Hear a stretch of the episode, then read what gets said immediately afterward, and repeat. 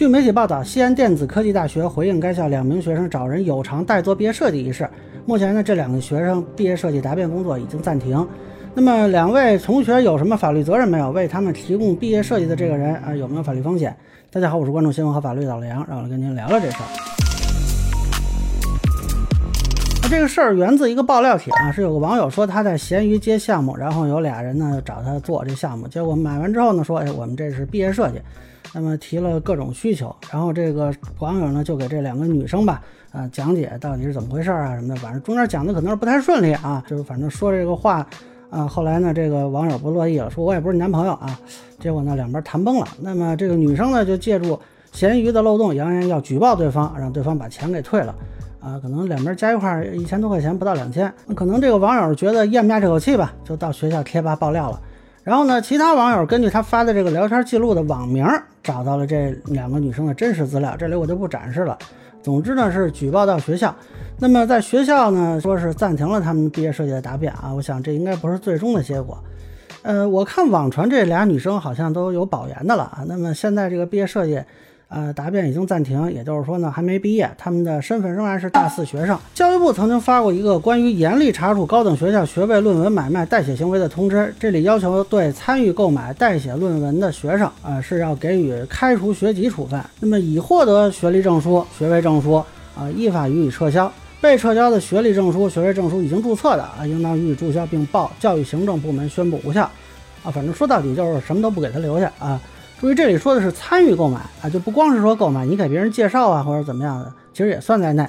所以这两位女生呢，如果不是什么前男友陷害或者闺蜜翻脸诬陷之类的狗血情节啊，那么她们既然还没有答辩，按理说呢，应该学籍就没有了，保研应该也没戏了。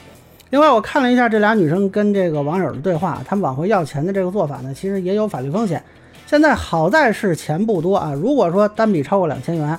你用举报相要挟这种钱财呢，这可能构成敲诈勒索罪的啊。当然，这里必须说一下，这种代写论文和毕业设计啊，这个是非法的啊。但是呢，这件事里存在一个问题，就是根据这个网友说啊，这俩女生一开始没告诉他是毕业设计，呃，那么我们认为呢，双方这个合同如果一开始是一个一般性质的项目外包啊，那这应该是合法的。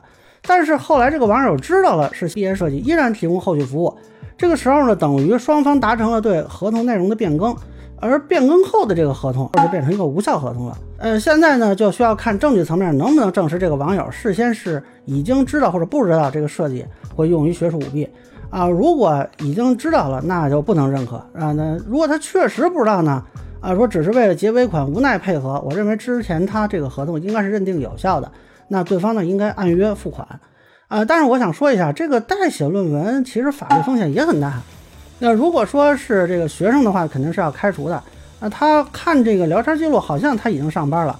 那他如果接的量大呢，有可能会被认定为非法经营罪。另外呢，法学界有人讨论过啊，是否可以用非法出售试题答案罪来追究？当然，目前一般来说的意见呢是，毕业设计或者论文啊，这不属于刑法规定的国家考试。啊，但是呢，这个并没有明确法条规定说不是啊，只是大家的这么一个观点。万一哪天最高法出个解释，把这个高等学校毕业设计和论文也都算进去啊，那就好看了。那么最后呢，我再说一点，就是有些人跑去骂这个两个女生，然后连这学校一块骂，这个就涉嫌网络暴力了。那将来可能是要承担法律责任的。那现在学校呢，已经有了一个初步的意见啊，相信最后会有一个合法合规的结果的。以上呢是我对毕业设计找人代做这件事的一个分享，个人浅见难免疏漏，也欢迎有不同意见的小伙伴在评论区和弹幕里给我留言。如果您觉得我说的还有点意思，您可以关注我的账号老梁不郁闷，我会继续分享更多关于新闻和法律的观点。谢谢大家。